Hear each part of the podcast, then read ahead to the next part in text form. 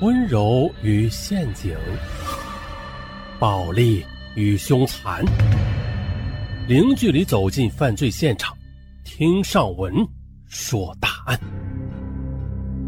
本节目由喜马拉雅独家播出。今天咱们来说一起央视天网中的案子，土包中的女尸。那是在。二零一五年八月二十三日一大早的，灌南县某某镇某某村的村民老李来到地里除草，可是刚下地不久的，他就发现了一个土包。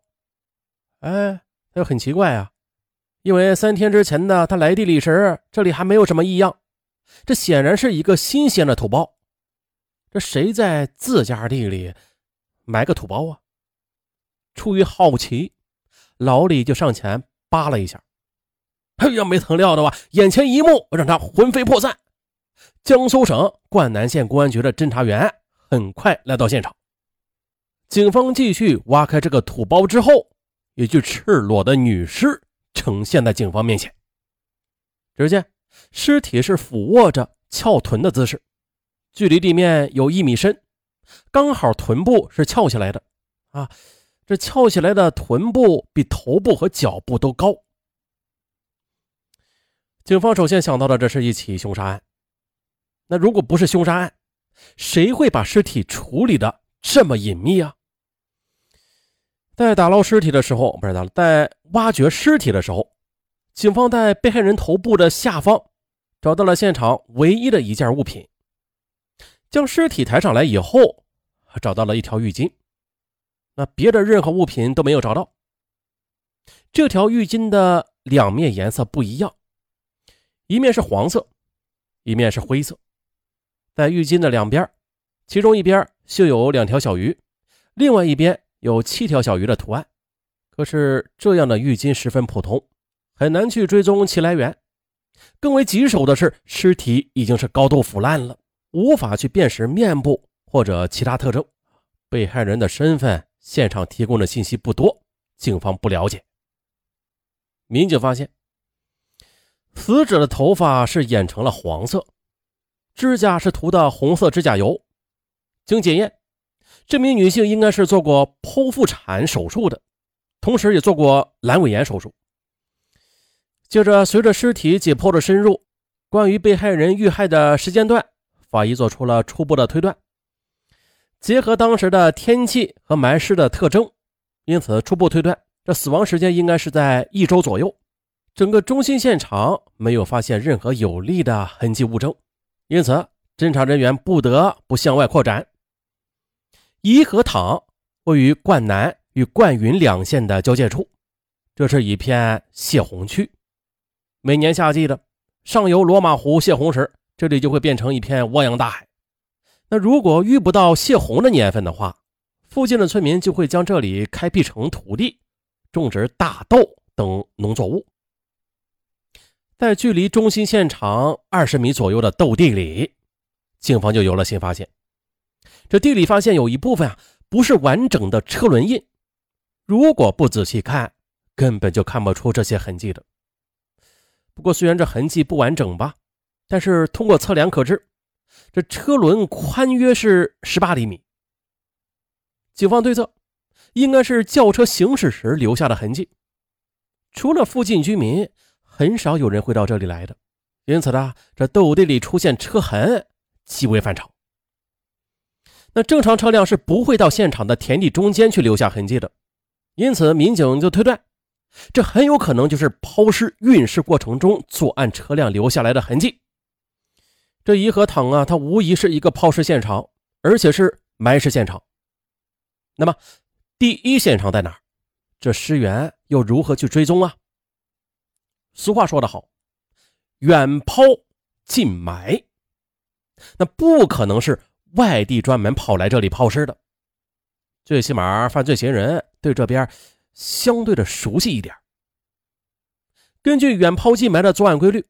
警方对现场的附近村庄进行排查，可是并没有发现与被害人年纪相仿的或者体貌特征相似的失踪人口的信息。如果无法确定死者身份的话，那么案件后期的侦破难度就会非常大了。而现在的现场没有有力的痕迹物证，被害人的身份也很难确定。那么，侦查员又该如何的才能找到案件的突破口呢？这几天的上海的邵卫明，他心神不宁啊。女儿邵美华的电话打不通，这好几天都没有消息了。正常情况下的女儿邵美华，她隔个两三天就会和家里联系的。还有的，这个女儿让邵卫明老两口操了不少心。一年前，邵美华离了婚。离婚之后，也就一直没有稳定的工作了，整天是泡在游戏厅里。